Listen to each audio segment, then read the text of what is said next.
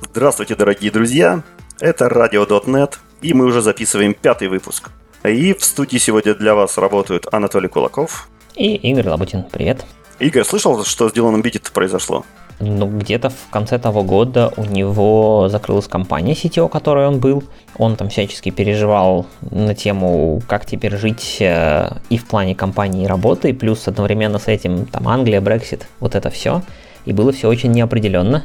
Чем все закончилось сейчас? Смотри, еще интересно отметить, что компания была не просто так компания, а Skillmatter. В принципе, это довольно известная штука. Она делала всякие тренинги, курсы, видеозаписи какие-то. Не, не сказать, что она была очень популярная, но светилась много где. Да, и все, ее совсем нету. Да, компания обанкротилась. Э, Дилан Питти э, не стал долго выдумывать что-то, а он организовал свою собственную компанию. Компания называется Ursatile, если я правильно прочитал. В общем, компания занимается абсолютно всем подряд. Э, он предлагает делать э, тренинги, предлагает консультацию, предлагает какую-то разработку заказную. В общем, Дилан мастер на все руки. Я думаю, все из вас, кто хоть раз был на его докладах в этом, могли убедиться. И он решил все это свое мастерство как бы пустить в дело. И создал свою собственную компанию. Угу.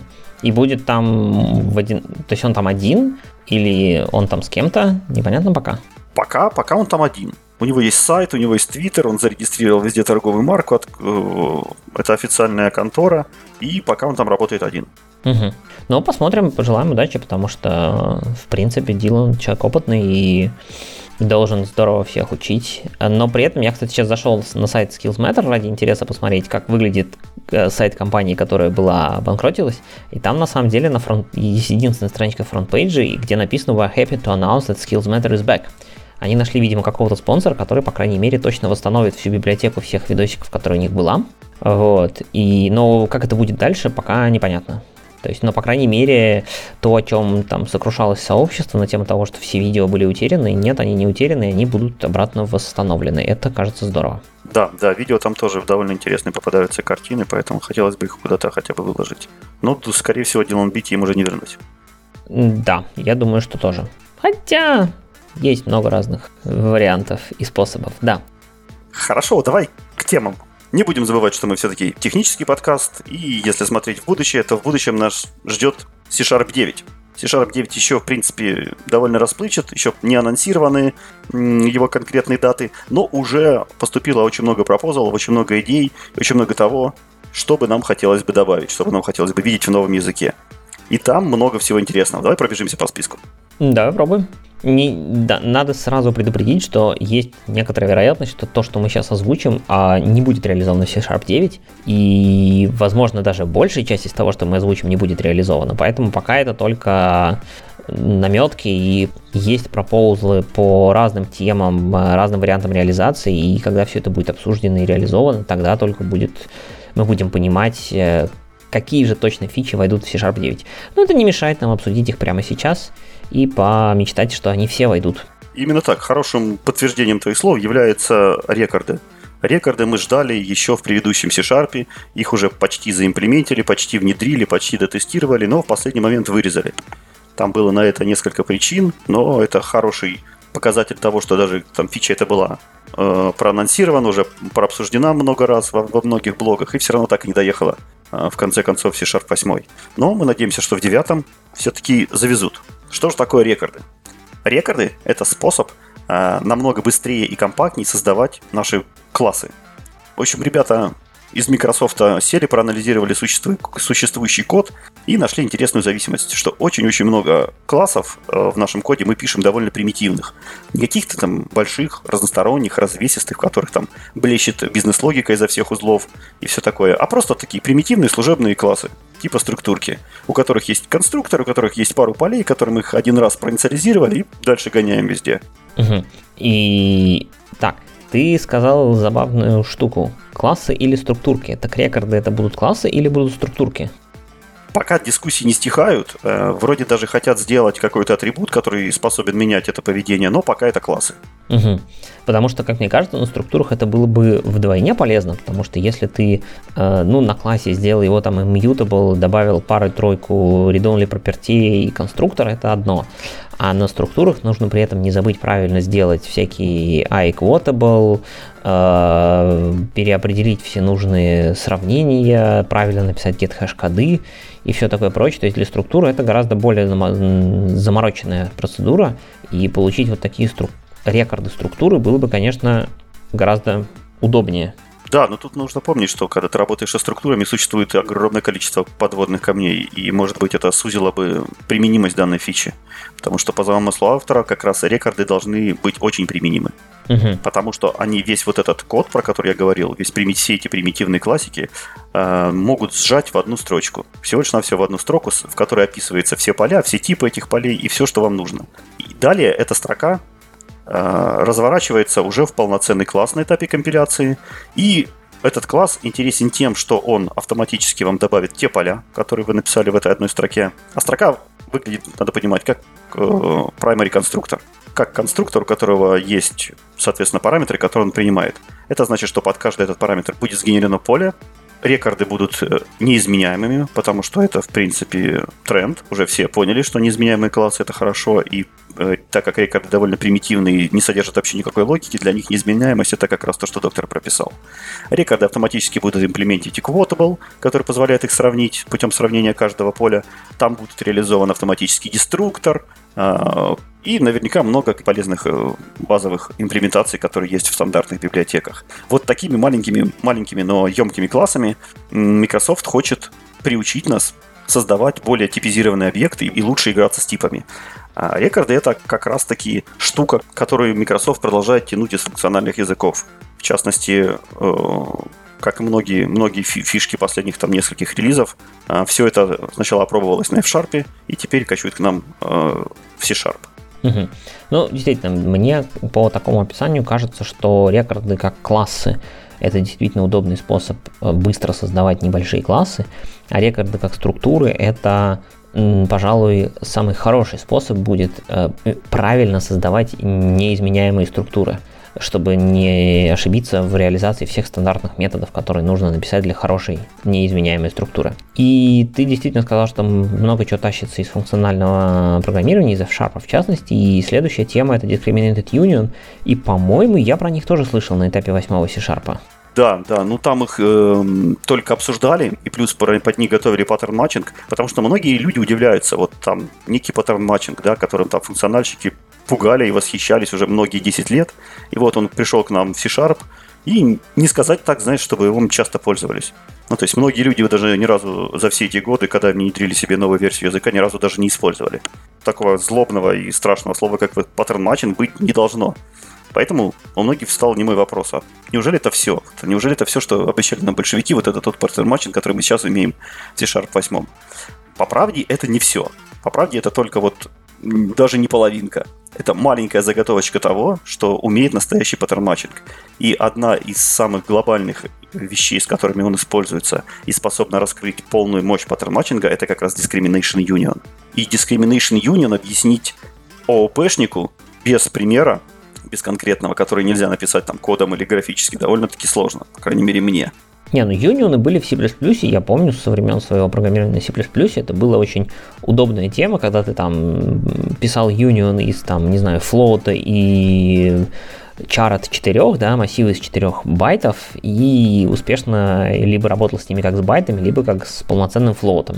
Да, можно отталкиваться от представления юниона в C++, но это, э, настоящие discrimination юнионы очень далеко от этого ушли.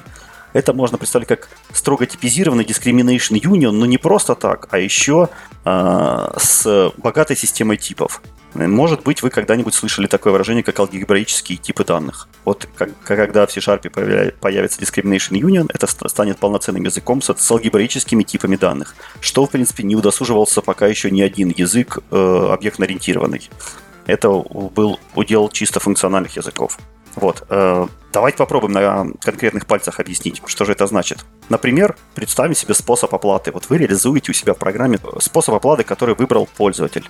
Пользователь может выбрать, например, э, заплатить деньгами, заплатить кредитной картой или, может быть, заплатить натурой. э, вам его выбор нужно сохранить в какую-то переменную. Вот. Обычно эта переменная будет какой-то базовый класс способ оплаты, у нее там три наследника, и один из конкретных реализаций наследника будет представлять то, что выбрал пользователь. Этот подход имеет очень много минусов. В частности, то, что вы не можете обратиться к общим полям, которые, например, будут у двух из этих классов, но у третьего их не будет. Или если вы вынесете это, эти общие поля в базовый класс, то э, третий класс, который не знает, как их заимплементить, будет бросать какие-то исключения. Или подобные штуки, которые на самом деле на практике встречаются очень-очень часто. Вот, Discrimination Union позволяет вам создать такую структуру, которая в зависимости от того, что выбрал пользователь, то есть какой тип он туда засунул, может возвращать строго типизированный набор полей. Если пользователь выбрал какой-нибудь э, оплатить кэшем, то значит у него будет сумма в этом строго типизированном типе, которая обозначает общее количество кэша. Если пользователь выбрал оплатить кредитной картой, то там будет номер кредитной карты, дата ее окончания и имя владельца. И вы к этим полям сможете строго типизированно обращаться и проверять, что вы обращаетесь к правильному классу, с правильной структурой, с правильными полями на уровне компиляции. Это самое главное. Потому что в C-Sharp это можно хоть как-то проэмулировать, но все э, эмуляции, все нестыковки, все ошибки у нас вылезут только в рантайме. Мы все-таки язык э, строго типизированный. Если бы мы хотели там падать в рантайме, мы бы выбрали какой-нибудь богомерзкий питон. Вот. А падать надо именно в compile тайме. В этом есть вся мощь строго типизированных языков. И эта структура отлично этому поможет. Ага.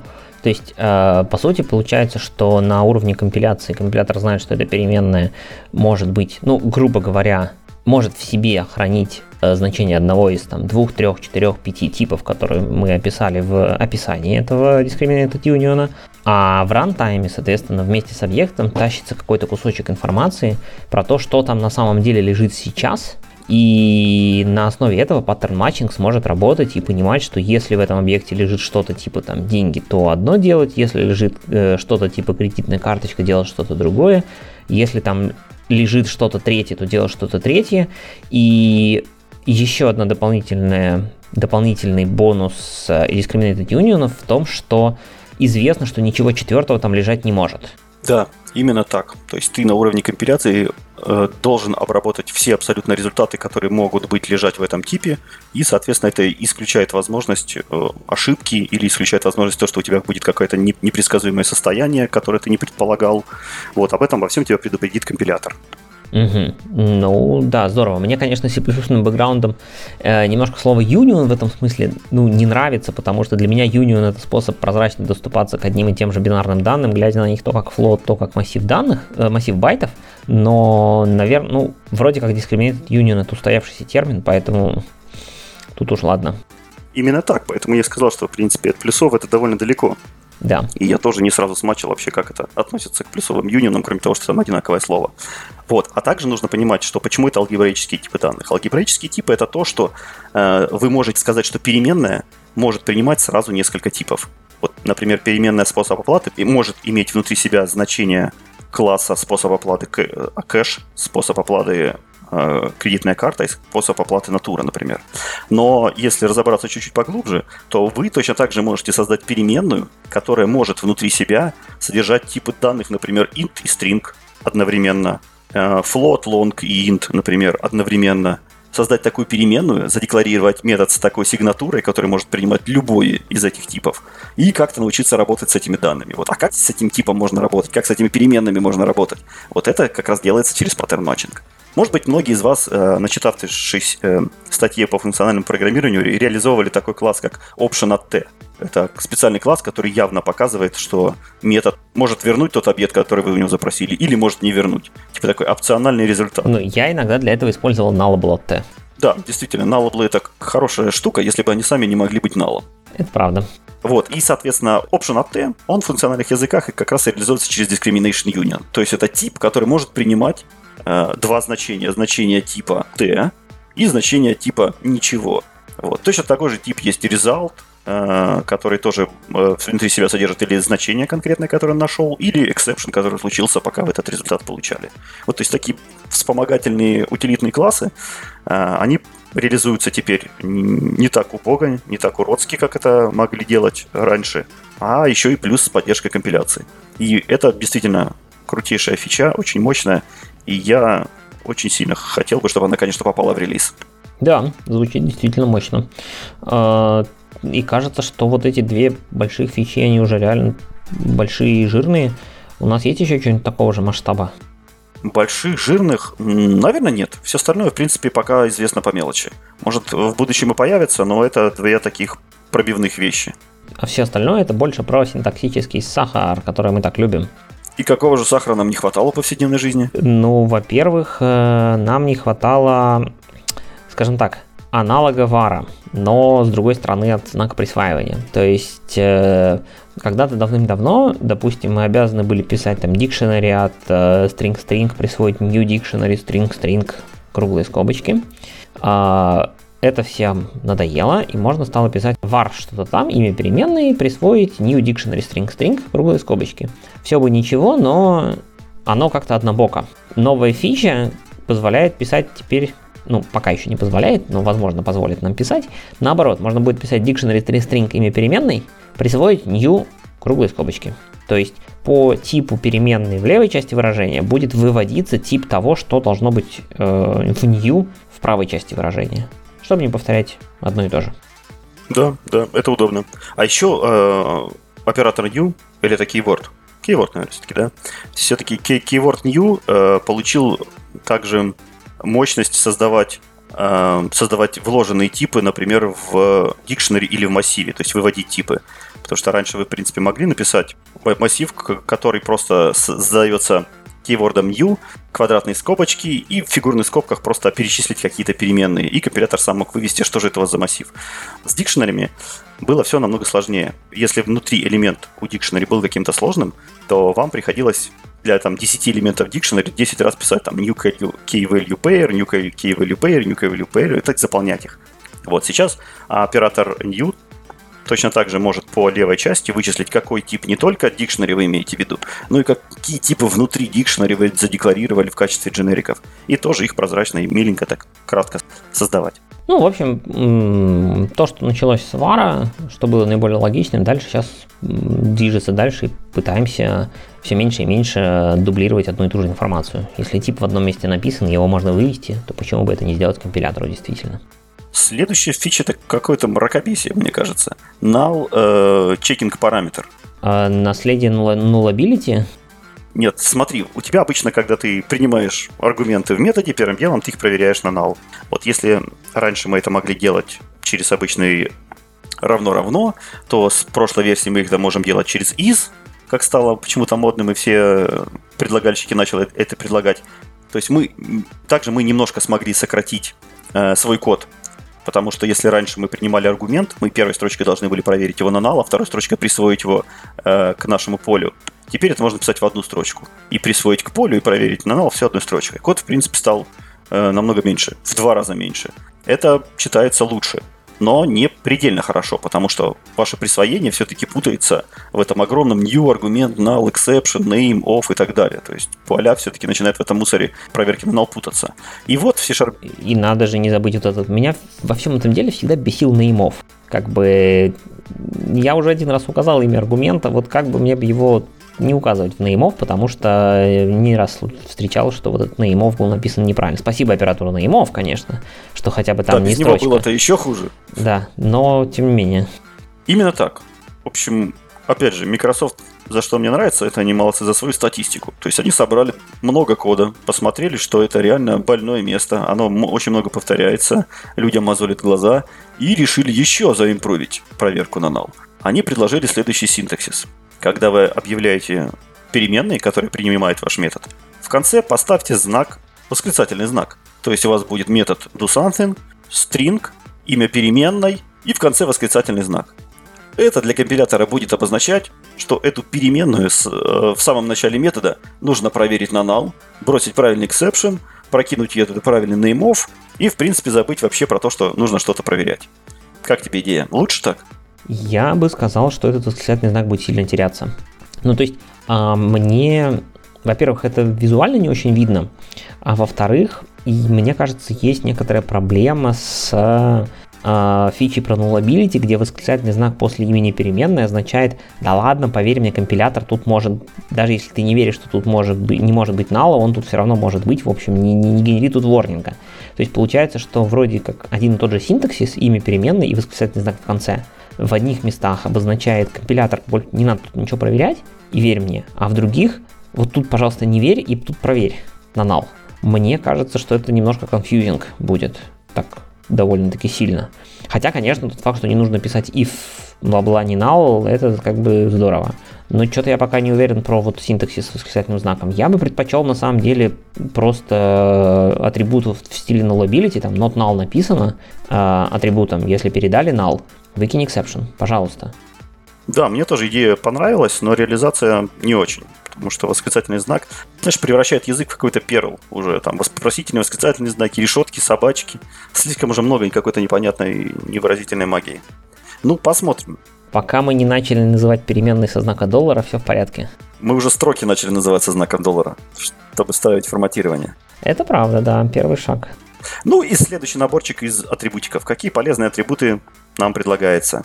Uh, Color Expression атрибут. Атрибут, который позволяет вам э, передать в вашу функцию то, что пользователь вставил в качестве аргумента. То есть, если он там вам передал не просто имя переменной, и все, это банально, это скучно вам передастся имя переменной. А если он в аргументе этого метода написал какой-нибудь большой экспрессион э, по типу там длина массива минус 1 умножить на 9 и разделить на 5. Вот весь этот экспрессион в виде строки передастся ваш метод. Наверное, для каких-нибудь служебных интересных э, утилиток типа логеров, э, парсеров, экспрессион хендлеров, чекеров. Это очень полезная эта штучка. Да, мне кажется, ну вот э, эта штука полезна действительно во всяких эксепшенах, потому что когда ко мне пролетает какой-нибудь там null reference exception, вообще было бы идеально, да, туда вписать прям чуть ли не строчку кода, на чем оно выпало, и это было бы, да, большое подспорье в дебагинге. Ну, посмотрим, может, действительно потом это растащит по каким-нибудь полезным эксепшенам и внутри рантайма, ну, в смысле, внутри стандартной библиотеки.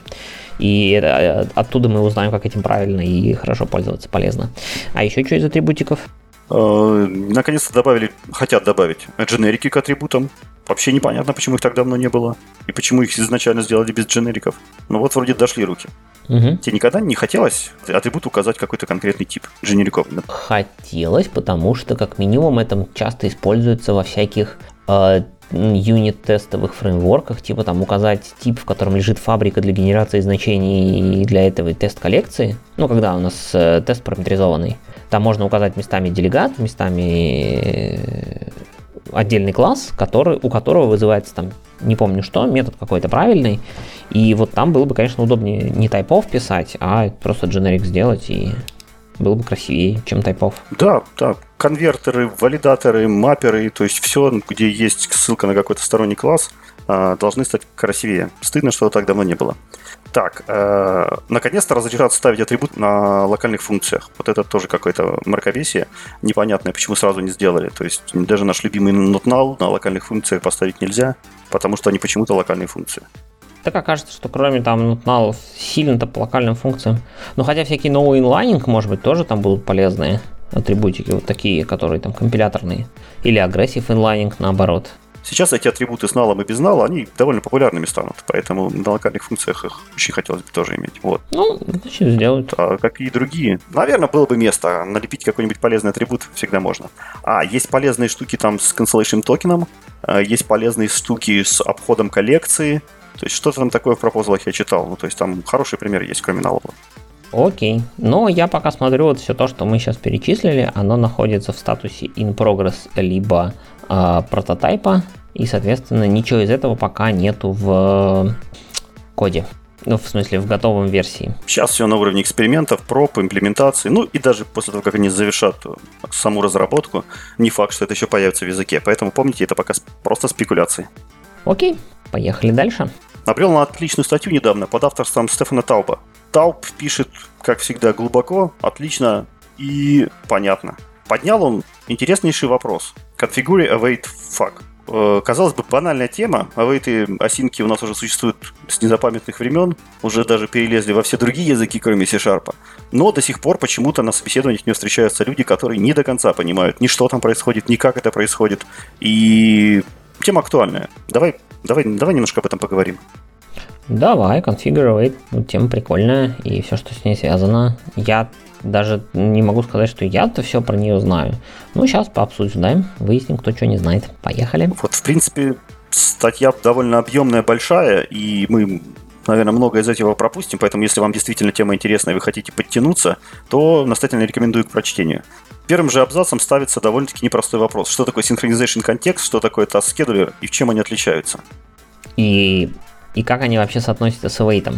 Отличаться-то они, может, чем-то отличаются, да, но на самом деле действительно среднестатистический пользователь, особенно в современном мире, который никогда не работал с э, графикой, в смысле с VPF или информсами, синхронизation контекстом не встречается никогда. Именно так. Э, давайте разбираться. Synchronization контекст — это всего лишь навсего в большинстве случаев, в подавляющем большинстве случаев, всего лишь навсего класс, который, э, у которого есть метод post — и в этот метод вы можете поставить какую-то задачу.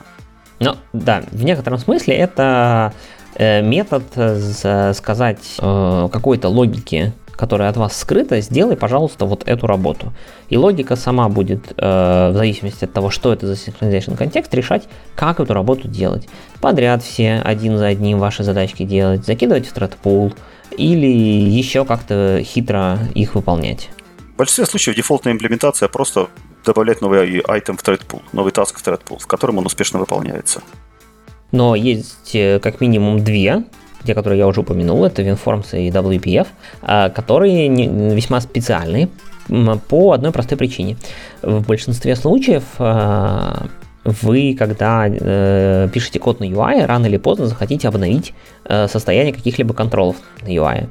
И WinForms и VPF устроены так, что вы имеете право это делать только из э, того потока, в котором этот контрол был создан.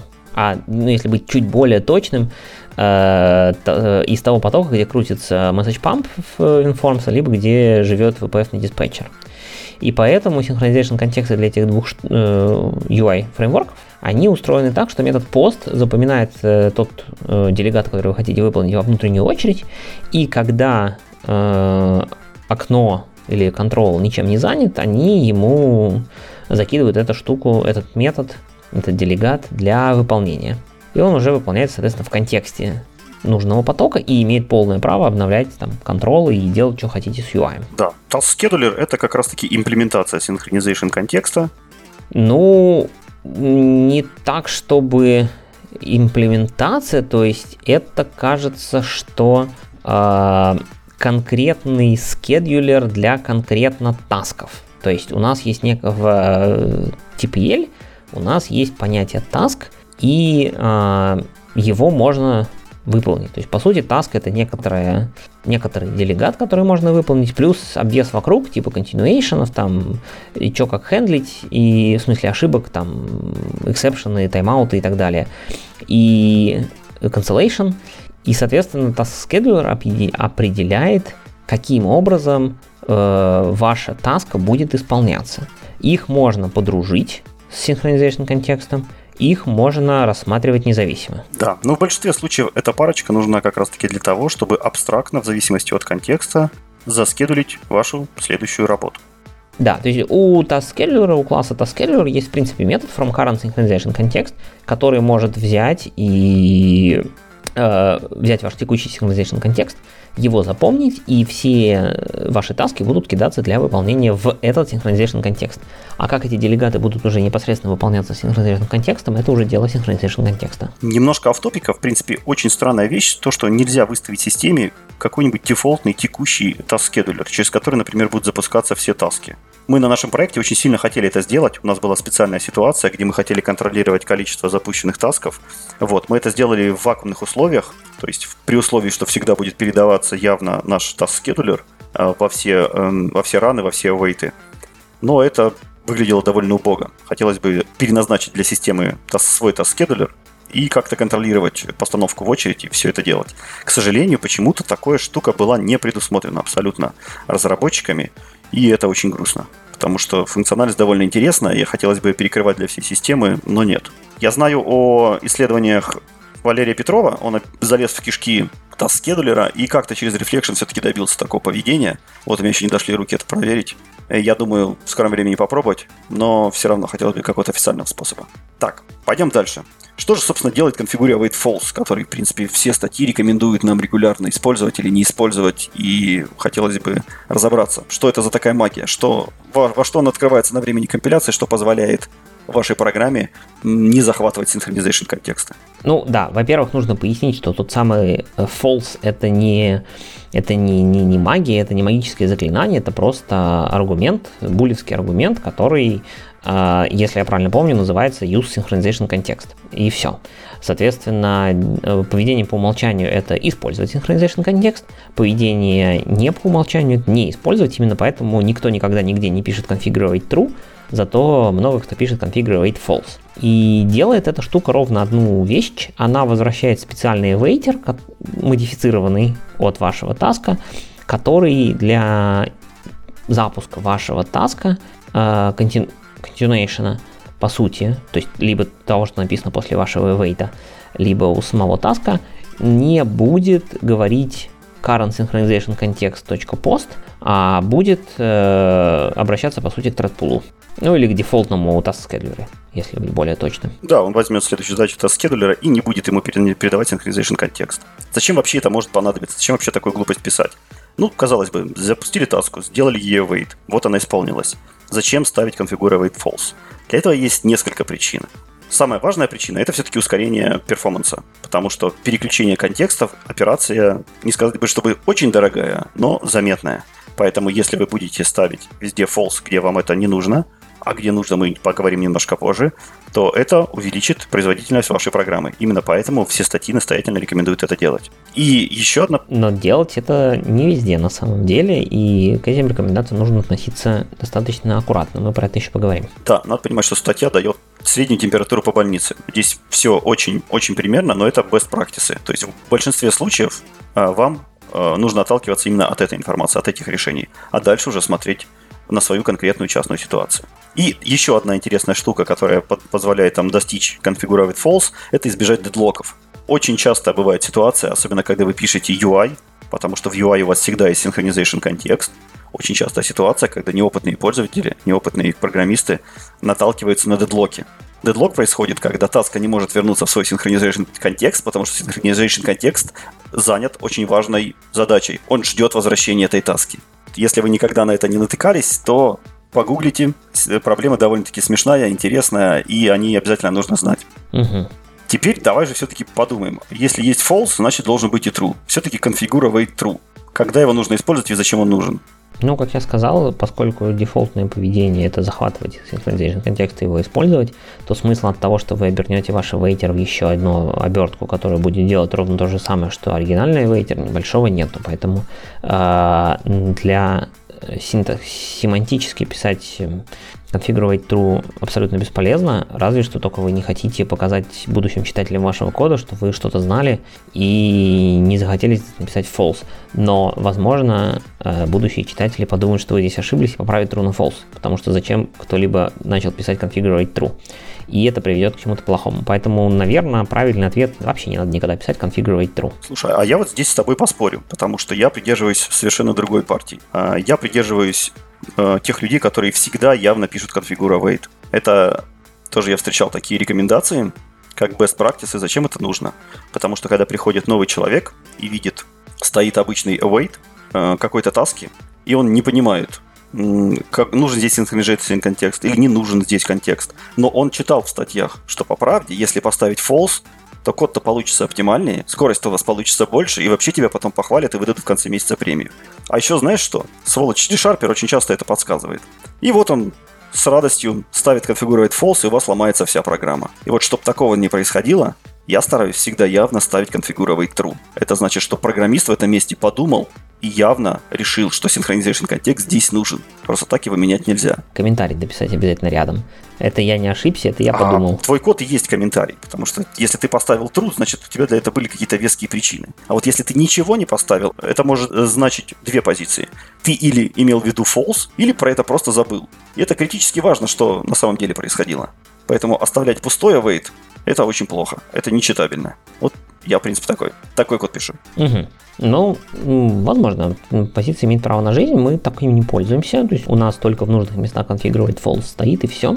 Да, наверное, действительно зависит от, от размера кодовой базы. И на самом деле, еще мне кажется, это очень сильно зависит от того, а много ли действительно мест, где нужно true, ну в смысле, что где нужно, э, помните, synchronization контексте, а где не нужно, потому что сейчас вот у нас, например, там 95, наверное, процентов кода асинхронного это неткорные сервисы, где как бы вообще никакого синхронизированного контекста в жизни никогда не будет.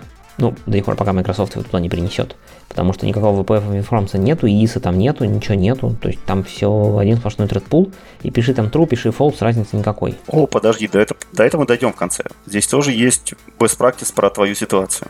Давай сначала остановимся немножко на тех, э, на выводах, которые можно сделать из конфигуровейта все-таки. Когда нужно использовать true, когда, когда false. Общая рекомендация такая, что если у вас код это именно приложение, то есть там, где вы, скорее всего, будете взаимодействовать с UI или еще с какими-то местами, где может быть э, особенности а-ля VPF или WinForms, где важен synchronization контекст, там вы не используете конфигурировать false, ну и в таком случае, если вы следуете тому, что говорил Толя, вы пишете конфигурировать true. Если же вы пишете общую библиотеку, то есть э, просто какой-то нугет пакет, который вообще неизвестно, где будет использоваться и в каком контексте. В контексте UI или, или в контексте MSP Core или еще где-то, то там вы пишете конфигурировать false, Соответственно, все ваши внутренние вейты будут происходить без учета контекста. И только внешний await, когда ваша библиотека уже асинхронный метод вашей библиотеки позовутся вейтом, если это сделают из application level кода, там поставят конфигурировать true, и, соответственно, последний continuation, он таки вернется обратно в нужный synchronization контекст приложения. Да, да, все именно так. Эм, теперь разберем несколько мифов. Означает ли конфигура wait, что твоя таска будет выполнена на другом потоке? Обязательно на другом потоке, не на этом, который сейчас происходит. Как ты считаешь? Э, конфигурировать true или false? Конфигурировать false который говорит, не надо synchronization контекст сохранять. И мы вернемся в другой поток. Нет, конечно, нет. Поток там вообще может быть всегда один и, и, и все. Хорошо, означает ли это, что мы вернемся в другую таску? Это мне напоминает, э, если мы скажем, э, э, await, как там, thread sleep от нуля или что-нибудь в таком духе, типа переключится ли у нас поток исполнения или что-нибудь в таком духе. Не, наверное, наверное, не значит. Там же там был какой-то странный handling, ну не странный в смысле, а уже completed task ов при continuation. Я не помню сейчас все детали. Ну, что-то там было какое-то странное поведение. Configure await говорит компилятору, что не обязательно возвращаться в тот же самый поток, в тот же самый контекст, но при этом не гарантирует, что этого не произойдет. Например, если task а завершена, вы продолжите выполнение там же, где и были. Для этого вам не нужно ничего там переключать, прыгать и так далее. И runtime все это очень хорошо оптимизирует. А следующий миф. Достаточно ли просто-напросто у первого таска вызвать конфигурировать false, а все остальные и так э, будут выполняться хорошо, потому что первый таск отбросит текущий synchronization контекст, и мы избавимся от всех накладных расходов. Первый таск действительно отбросит, но зная, что configure wait оборачивает waiter во что-то дополнительное, э, стандартный waiter в смысле, Наверное, если вы не используете ничего нестандартного, там каких-нибудь кастомных эвейтеров, то все будет работать и достаточно на первом, действительно. Но если вы используете кастомные вейтеры, то тогда, ну, там вообще непонятно, что будет. Непонятно, что будет. А, хорошо, сейчас дойдем до кастомных вейтеров. Не используйте кастомные вейтеры. Их писать тяжело. Как раз давай тогда обсудим с тобой. Если ты 100% уверен, что никакого синхронизации контекста в твоей программе никогда не будет, можно ли не писать конфигуровать вообще, потому что синхронизации контекста нет, никуда переключа... время на переключение никуда не тратится, и, в принципе, конфигурировать фол... фолсать вообще абсолютно нечего. Значит ли это, что не надо писать конфигурировать вообще? Ну, это то, то, про что я говорил. Это в случае нашего кода .NET Core, синхронизation контекстов нету. Э, да, можно не писать, но, вероятно, внимательно следить, чтобы Microsoft не принесла синхронизation контекст. Да, я бы здесь тоже немножко с автором поспорил, и хочу сказать, что писать их ну, нужно всегда. Потому что когда Microsoft принесет, когда принесет кто-то другой, вот об этом вы никогда в жизни не узнаете. Приведу вам конкретный пример. Недавно как раз наткнулся. Наверняка многие из вас не знали, но XUnit, сволочь, использует synchronization контексты. И поэтому тот код, который у меня в программе на сервере под ASP.NET Core работал отлично, без всяких synchronization контекстов, без всяких конфигуровейтов, как только я его начал запускать под своими тестами, поведение его изменилось. Я понятия не имел, почему оно поменялось. А поменялся оно потому, что у XUnit есть свой synchronization контекст. Казалось бы, никто этого не ожидал. Поэтому, мальчики и девочки, рекомендация. Используйте всегда configure Желательно false. Не знал про XUnit на самом деле. Сейчас мне даже интересно. Правда ли, что в .NET Core никогда больше не нужно использовать configurate false, потому что там удалили все synchronization контексты? Что ты, как, как ты можешь прокомментировать это утверждение? Я могу это прокомментировать утверждение так, что нет, неправда, потому что в .NET Core ты все равно можешь таргетить э, старый фреймворк. То есть, несмотря на то, что код э, написан в .NET Core, он может компилироваться в .NET-стандарты и тогда запускаться на нормальном фреймворке, и там будут синхронизировать контекст. Откуда пошел вообще этот миф? Миф пошел из ASP.NET Core, казалось бы. Дело в том, что большой ASP.NET фреймворк по правде использовал synchronization контексты. Он туда запихивал всякую информацию о текущей сессии, об HTTP контексте и прочие полезные данные. В .NET Core, в ASP.NET Core ушли от этого. Они из ASP.NET выкинули synchronization контекст. И там теперь больше не нужно использовать configure А в старом нужно было. Вот поэтому у людей, которые писали много-много бэкэнда, в голове вот эти два факта смешались.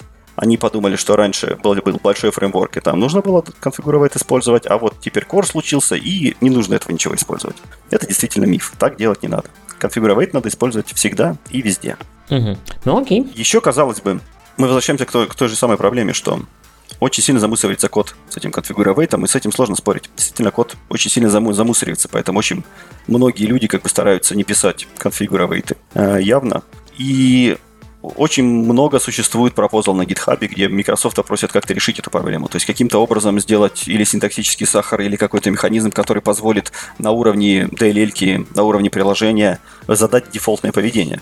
То есть, если я точно знаю, что я пишу библиотеку общего пользования, там мне конфигуровать э, в большинстве случаев будет стать false, мне бы хотелось указать это на уровне э, всей моей assembly и не писать ручками везде false. А там, где надо, я, может быть, перепишу себе true. Microsoft ничего пока по этому поводу не решил, ничего не обещал, но интересны сами пропозалы. То есть интересный синтаксис, интересные идеи, интересны, как это реализовать. То есть атрибут на уровне assembly это самая банальная штука. А, есть вообще бешеные идеи, типа сделать await методом расширения и изменять его поведение, чтобы можно было подставить кастомные обработчики, в числе которых можно засунуть configure а, false или true и так далее. В общем, если если хотите много интересного веселья, вот сходите на эти пропозалы, тоже посмотрите там там очень много интересного. И, пользуясь случаем, хотел бы порекламировать замечательный плагин к студии, который э, пишет наш друг Игорь Мамай.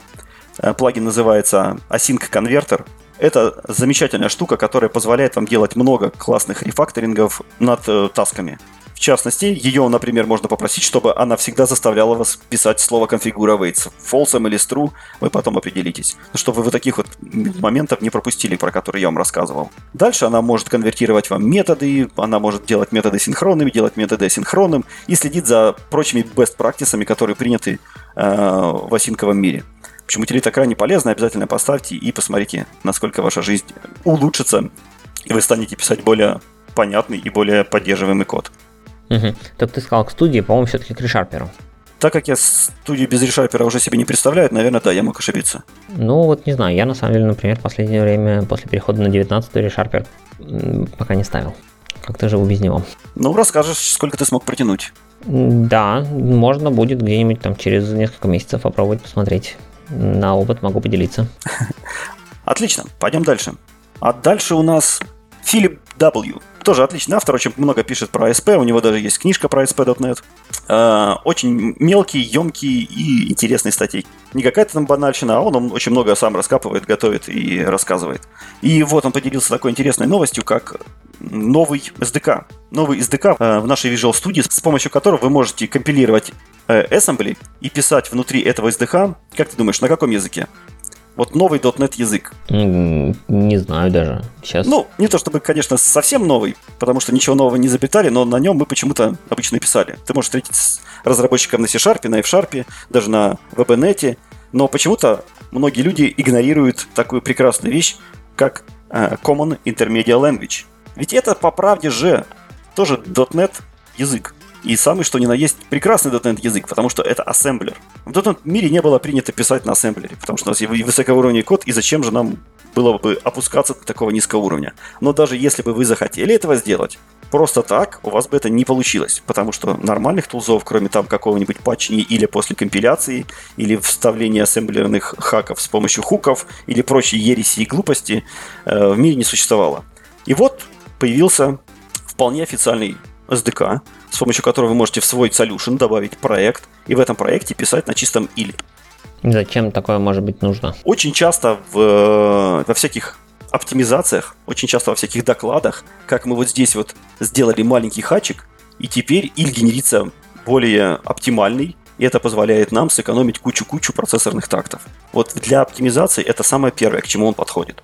То есть теперь вам не нужно танцевать с бубном, теперь вам не нужно там кастить к инту, как это э, делается в как это делается в исходниках .NET. Вам не нужно обходить массив с обратной стороны, чтобы компилятор мог предсказать вам э, границы массива и прочие вот такие вещи. Э, кстати, про которые интересно рассказывал Егор Богатов, какие хаки существуют грязные в, в .NET э, мире, в .NET Core. Э, вот такие всякие вещи, вам не нужно этого делать с помощью непонятных каких-то магических знаков. Вы можете просто взять, написать метод на или, который вам нужно, и быть уверенным, что ваш код всегда, независимо от рантайма, фреймворка, оптимизаций, э, транскомпиляций и прочего, выполнится так, как вы этого ожидали. Мне кажется, ты тут все-таки не до конца прав, потому что, если я правильно помню, может быть, это было не в докладе Егора, а где-то еще, что на самом деле Рослин как компилятор, он не такой уж прям умный и очень клевый с точки зрения оптимизации, а как раз все основные оптимизации, они во время джита когда уже этот иль преобразуется в нормальный ассемблер. То есть, вот, например, тема с циклами в туда и в обратном порядке, по-моему, это уровень джита, мне казалось. И джит будет пытаться вставлять туда проверки выхода за границы массива, потому что в иле, по-моему, нет уже операции. Ну, то есть мы не пишем компилятор, точнее, не генерит прям вот код проверки выхода за границы массива, если это может быть только не дебаг э, мод компиляции. И в этом смысле ильта тебе не, не, не слишком сильно поможет э, бороться с житом. Другое дело, что, насколько я помню, из истории Ильф исторически позволяет намного больше всяких штук делать, потому что, например, когда добавляли всякие референс-стракты, выяснилось, что или вроде как их поддерживают чуть ли не с самого начала. И просто это C-Sharp был такой вот недоделанный, что он их не поддерживал.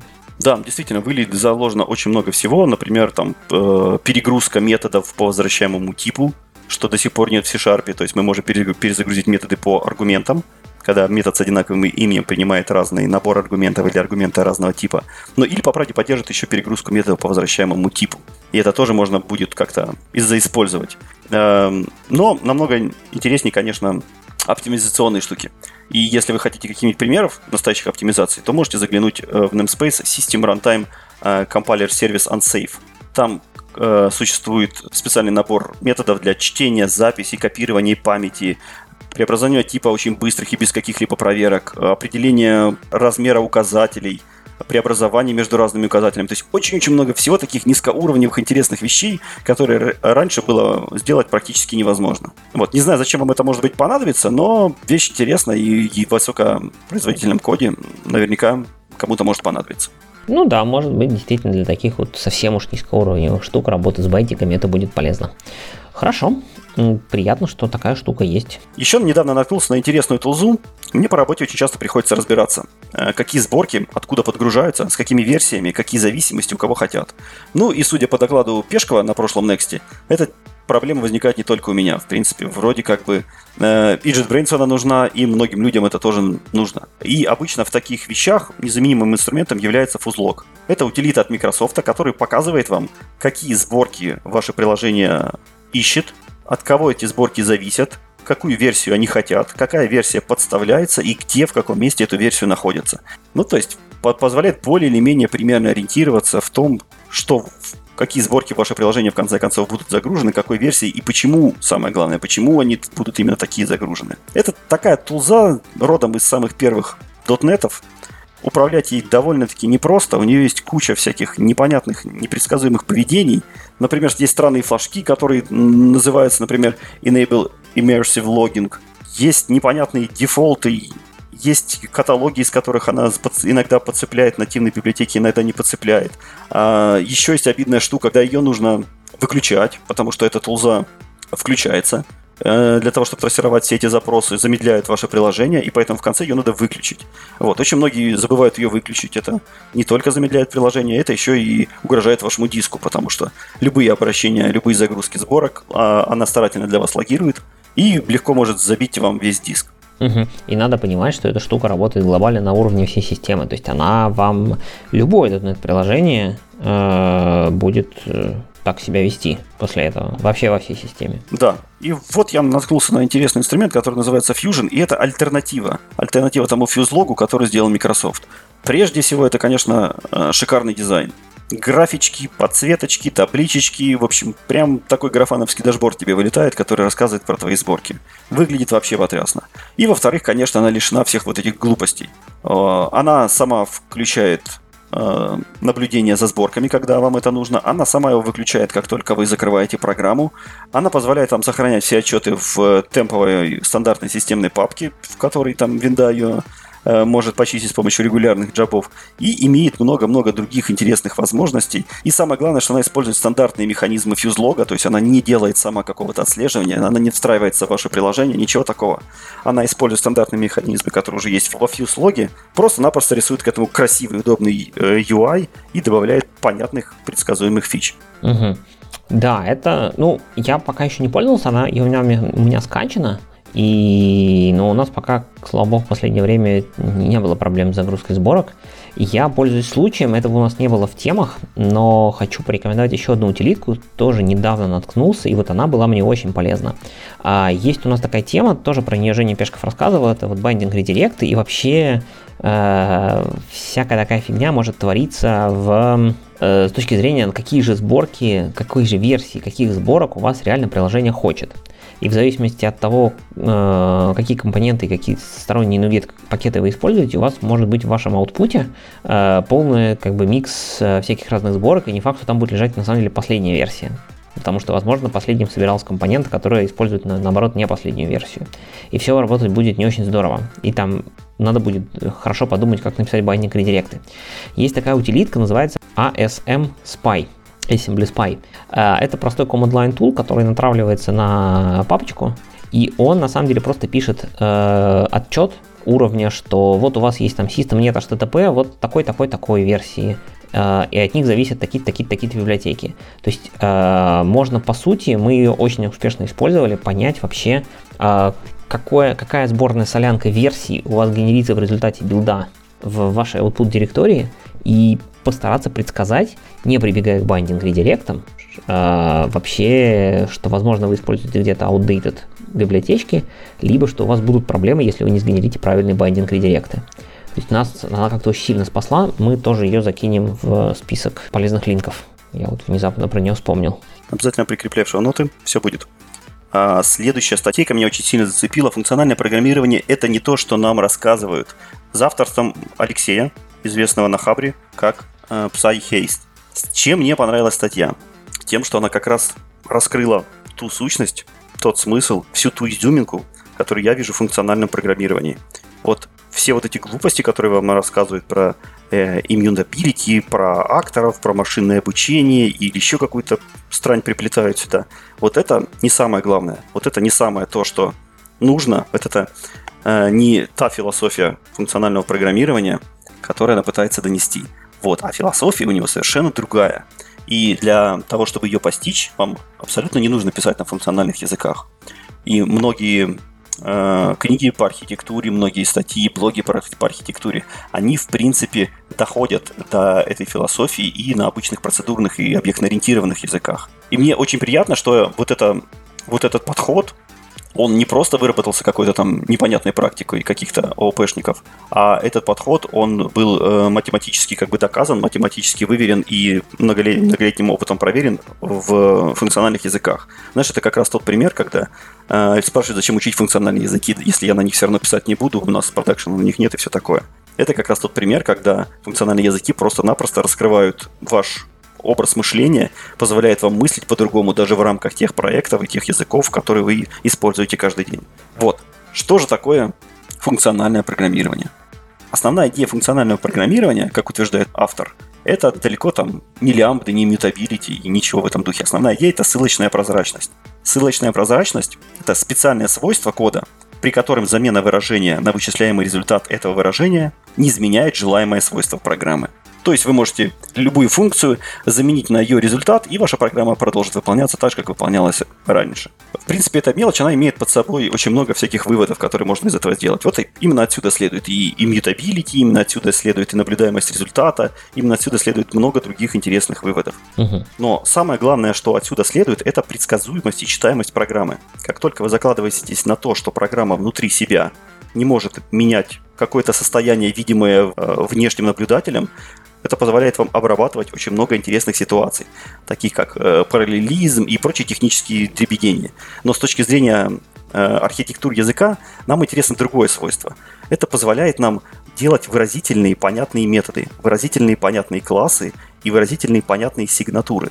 То есть, как только вы внутри себя перестанете делать какие-то изменения, которые затрагивают внешний мир, вы будете вынуждены все результаты ваших, вашей работы выражать через сигнатуры. То есть метод эм, будет что-то принимать на вход, и метод будет что-то возвращать. И по этим сигнатурам очень легко понимается, в конце концов, что ваша программа делает. В частности, почему этот подход распространен больше в функциональных языках программирования, чем в объектно-ориентированных. Потому что в функциональных языках система типов больше, система типов лучше. Как раз те самые алгебраические типы данных, которые мы упоминали в начале выпуска. Вот как только у вас скрещивается вот эти миры, вы, в принципе, просто глядя на функцию, можете понимать, что она делает. И когда вы оперируете тем фактом, что внутри себя никаких сайд-эффектов она не производит.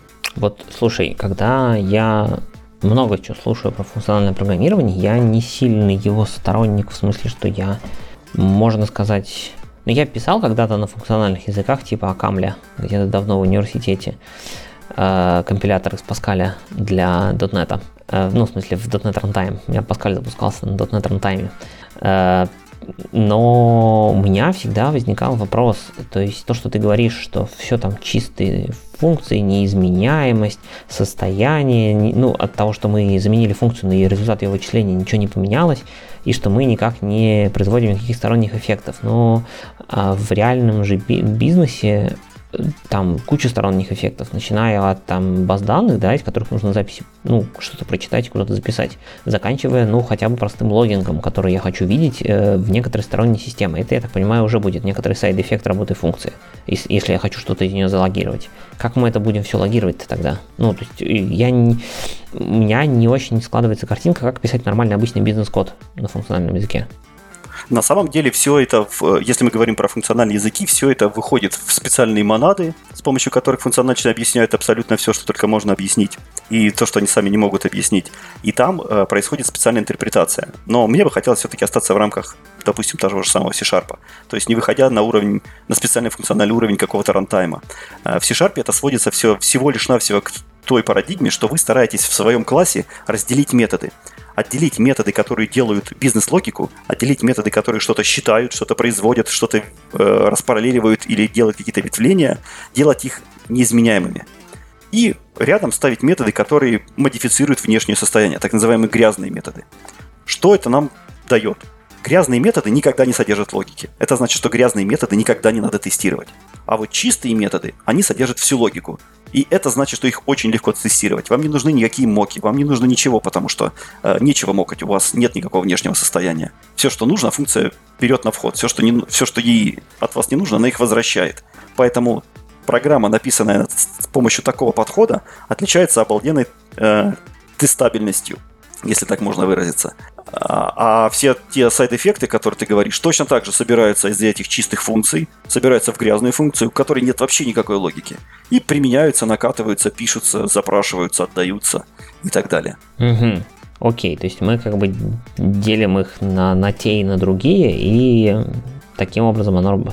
Ну, возможно, возможно. Я не понимаю, как такое можно писать, но, ну, наверное, в этом что-то есть статья, допустим, хорошо раскрывает про то, там, твой, твой взгляд на мир функционального программирования. А какой из этого всего вывод для вот нас, обычных там ООПшников, которые вроде как это пишут классики, логируют прямо из грязных функций, в базу лазят туда же прямо. Если вы хотите, чтобы ваш код лучше тестировался, если вы хотите, чтобы ваш код переживал а, лучше параллельные вычисления, если вы хотите, чтобы ваш код был предсказуем и какие-то случайные перестановки или случайные рефакторинги не ломали его к чертовой матери и много-много чего еще, то старайтесь как можно чаще, как можно больше использовать неизменяемые типы данных и чистые функции. Вот, вот это разделение вашей программы на области чистые и не мьютабельные, и отдельно грязные, но без логики, вот, оно дает огромное количество преимуществ. Если вы начнете так писать, вы постепенно увидите, насколько, насколько легче, прекраснее и предсказуемый мир становится вокруг вас. Безусловно, вы не добьетесь всей этой идеальности, которая существует в Haskell или что-то в этом духе, но уже вы приобретете очень-очень много всего полезного. Угу. Ну, читаем статью, проникаемся. Я смотрю, что к ней какое-то немеренейшее количество комментариев, что-то около 700 с лишним. Так что я думаю, что... Да, статья, статья вызвала реальное бурление, там и в комментариях пошли вопросы типа, как, как менять нам, э, как менять состояние, чем это отличается и так далее. То есть очень много интересных примеров разбирается в комментарии, и если вам эта тема близка, если вы хотите все-таки понять, разобраться и, и поучиться, то вот это вот одна из лучших статей. Э, про, сказать бы про функциональное программирование, но, но нет. Также 250 плюсов сейчас на данный момент тоже довольно нехило. Да, нехило. Ну, хорошо, хорошо. То есть э, это действительно довольно скажем так, понятное описание для обычных объектно-ориентированных программистов, в отличие от э, других статей, где там со второго абзаца начинаются монады и все такое. То есть здесь я смотрю, что слово монада, по-моему, даже ни разу не употребляется. И это как бы... Да, да, именно так. И это, да, это большой плюс статьи. Хорошо. Э, приятная статья. Я, на самом деле, даже себе добавил закладочки, детально почитать, в том числе комментарии, чтобы ознакомиться как следует. Так, есть ли у нас сегодня что-нибудь еще обсудить? Да, набрел на статейку Скотта Хансельмана. У него, в принципе, много статей. Вот это меня интересно зацепило. Я когда-то был большим фанатом Нэнси. Если кто не знает, что э, раньше ASP.NET был большим, монструозным, тяжелым. На нем писали большие enterprise приложения.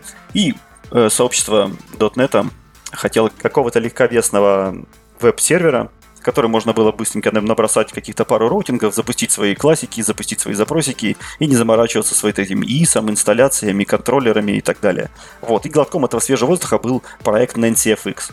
Э, обалденный проект, э, он внес много интересных концепций, он был вдохновлен э, таким фреймворком, как Sinatra, это веб-сервер на рубях, вот, и постарался вот принести его такой своеобразную легкость, синтаксис динамических языков.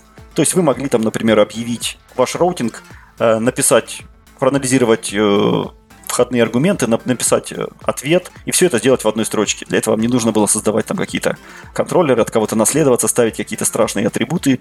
Тем более в те времена это было совсем очень-очень многословно и очень много страшно. страшно. В общем, синтаксис тех, кто хоть раз пользовал Нэнси, или тех, кто раз видел его, Синтаксис никого не оставит равнодушными, то есть как создаются там так называемые роуты, так называемые модули. А, и .NET Core принес нам такую ужасную для Nancy штуку, как ASP.NET Core, в котором люди пересмотрели э, подход к тому, как они делали раньше приложения. Теперь уже даже от контроллеров, от базового контроллера наследоваться не обязательно. Теперь можно вообще класс делать без наследников. Теперь указывать кучу ненужных атрибутов не обязательно. Теперь э, там какие-то удобные конвеншены есть и так далее. И от, необходимость в нете она более-менее отпала. Ну и сам ASP, надо сказать, он стал намного шустрее, намного быстрее и намного легковеснее. Теперь его можно без опаски тащить э, даже в самые маленькие приложения.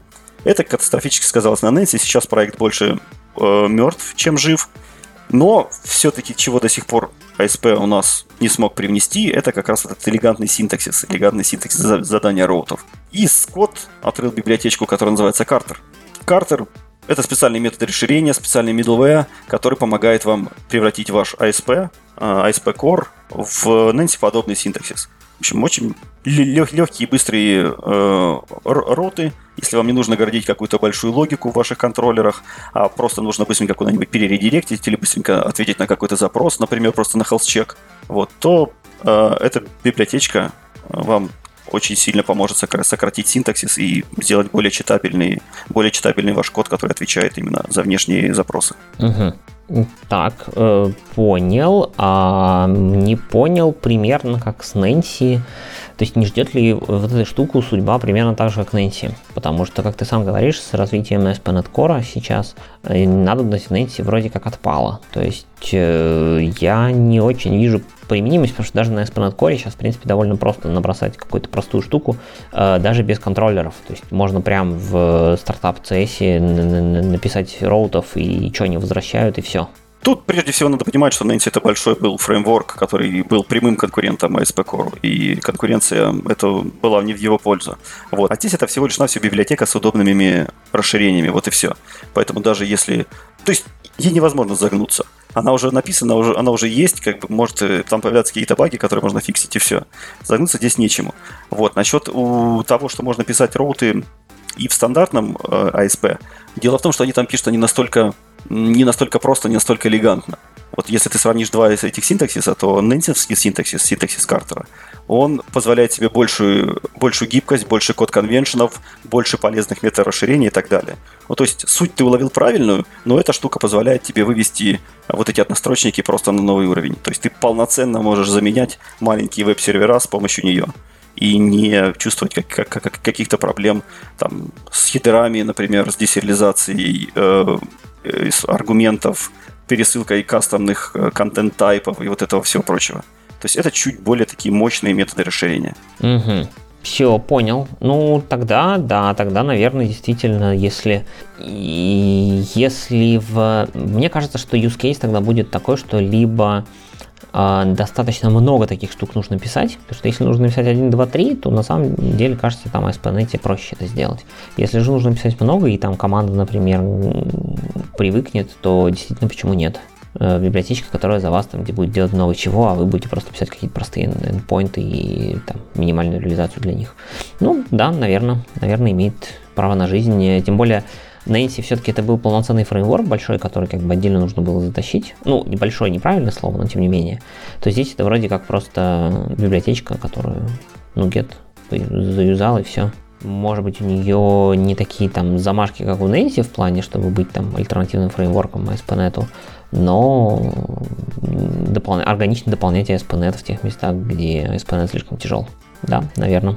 Так. И я думаю, что нам нужно потихонечку переходить и даже, может быть, начинать закругляться. Мы уже час, почти час болтаем. И давай посмотрим на последнюю тему у нас в списке. Есть такая штука, как Modern Cloud Applications. Это там хайп и все такое. Мы сейчас все пишем Modern Cloud Applications, и появляется вокруг куча тулов, которые позволяют нам это делать легче и проще. И в данном случае мы конкретно это позволяет не там писать а, приложения легче, проще, а деплоить их. Деплоить прямо на .NET Core. В смысле, код деплоймента писать на .NET Core. Да, новость заключается в том, что Джудафи зарелизил под C-Sharp, зарелизил под .NET свой, э, свои биднинги от Palumi. Здесь надо объяснить, что такое Palumi. Palumi — это очень классная идея. Вы можете, например, знать такие штуки, как Ansible, Puppet, Chef, Terraform и так далее. То есть это специальные инструменты, которые позволяют вам подготовить инфраструктуру под ваши приложения, которые позволяют там а, развернуть развернуть машины, настроить окружение, поставить нужные библиотечки, запустить в конце концов ваше приложение и так далее. И большая, большая проблема всех этих тулзовин состоит в их языке конфигурации. Почти все они используют YAML. YAML, в принципе, прекрасен, когда вам нужно описать 10 строк конфигурации, но когда вы на них начинаете э, писать кубернетовские конфиги, которые выливаются в миллионы и миллионы строк YAML, э, на языке, который должен быть декларативным, из которого пытаются сделать какие-то, какую-то императивщину, это становится больно, это становится ужасно, и, в принципе, непонятно, зачем так делать. Зачем, если для настройки сложной инфраструктуры, для настройки сложных условий развертывания э, можно использовать настоящий императивный язык. И, как ни странно, в принципе, конкурентов на этом рынке вот не было, чтобы такой императивщину делать. И Pulumi — это как раз тот э, инструмент, который вам это позволяет. Это штука, которая умеет управлять абсолютно всеми модными клаудами, э, включая, естественно, Amazon, э, Azure и даже DigitalOcean, и Google, и прочие вещи поменьше — и она позволяет вам это делать, она позволяет вам писать конфигурацию не на каком-то странном ямле, а на обычных языках программирования. В частности, это можно сделать на C-Sharp. То есть вы на своем C-Sharp описываете ресурсы. Вот я хочу создать такую-то ресурс-группу, хочу запустить в ней сервис Cosmos DB, например, хочу этот Cosmos DB э, распространить в таких-то дата-центрах, хочу, чтобы у меня там запустилась Azure Function, которая будет данные отсюда забирать, туда-то складывать и так далее. То есть вот эту всю инфраструктуру, все ваши приложения, все ваши зависимости вы можете описать в вашем C-Sharp коде. Вот. И это, мне кажется, довольно интересный шаг, довольно интересные подвижки, которые позволяют вам не учить какой-то странный ямлосовский синтаксис, а получить ваши конфиги уже на C-Sharp. То есть, что это значит? Вы можете пользоваться вашими любимыми IDE, с интеллисенсами, с подсветками. Э, ваши, корректность вашего кода в большинстве случаев проверит компилятор с понятными, строго типизированными типами. Вы можете ваш код тестировать все есть в волюме для тестирования инфраструктуры. Ну, прям звучит вообще здорово. Да, поддерживаются любые .NET языки, C-Sharp, F-Sharp, WebNet и все, что вам угодно. То есть, мне кажется, довольно классная штука, я обязательно на нее посмотрю и, может быть, поделюсь в будущих выпусках своими впечатлениями. Угу. Ну да, э, на самом деле был тут, э, может быть, мы как-нибудь отдельно затронем эту тему, э, просто кратенько тогда, раз вспомнилось, было недавнее обсуждение в Твиттере, довольно бурное, на тему того, что .NET как экосистема сильно, скажем так, страдает, ну, не то, что страдает, но э, в ней нету практически никаких именно тулов, э, кроме, собственно, языка программирования и фреймворков к нему, нету никаких сопутствующих тулов. То есть весь, если посмотреть, то весь DevOps, которым мы пользуемся, там, Kubernetes, тот же Pulumi и все остальное, оно все же написано не на .NET. Оно все там либо Go, либо там Java, все что угодно. То есть у нас очень мало а, инфраструктурных штук на .NET написано. По разным причинам, и, наверное, сейчас мы не будем да, детально это обсуждать. Ну вот, наверное, Plum это один из шагов в сторону, так сказать, э, чуть большей близости этого всего к .NET. Ну, обычно ты инфраструктурные инструменты просто используешь как уже готовые какие-то программы, и тебе в большинстве случаев наплевать, на чем они написаны. Поэтому это не так важно там становится. Мне тоже так казалось, но почему-то это вызвало достаточно бурное обсуждение. Посмотрим, чем закончится. С интересом следим. Я согласен, тема довольно интересная. Я думаю, обсудить ее все-таки стоит. В общем, давайте забросим бэклог. А сейчас у нас, походу, все. Супер. Ну, отлично, хорошо поговорили, обсудили какие-то новинки, какие-то старые штуки. Э, Ждем большего, большей определенности по C-Sharp, потому что C-Sharp 8 уже вроде как везде, ну, может быть, не во всех кодовых базах, но во всех Visual студиях страны, и не только страны и мира. Э, и нужно больше новостей, так что Услышимся скоро еще разок. Да. А на сегодня все. Все наши выпуски вы можете найти на сайте radio.dotnet.ru. Писать можно туда же, radiosobaka.dotnet.ru. Также у нас есть промокод для грядущей конференции .next, которая пройдет в Питере. Ищите ее в шоу-нотах. И до скорых встреч. Всем пока. Пока.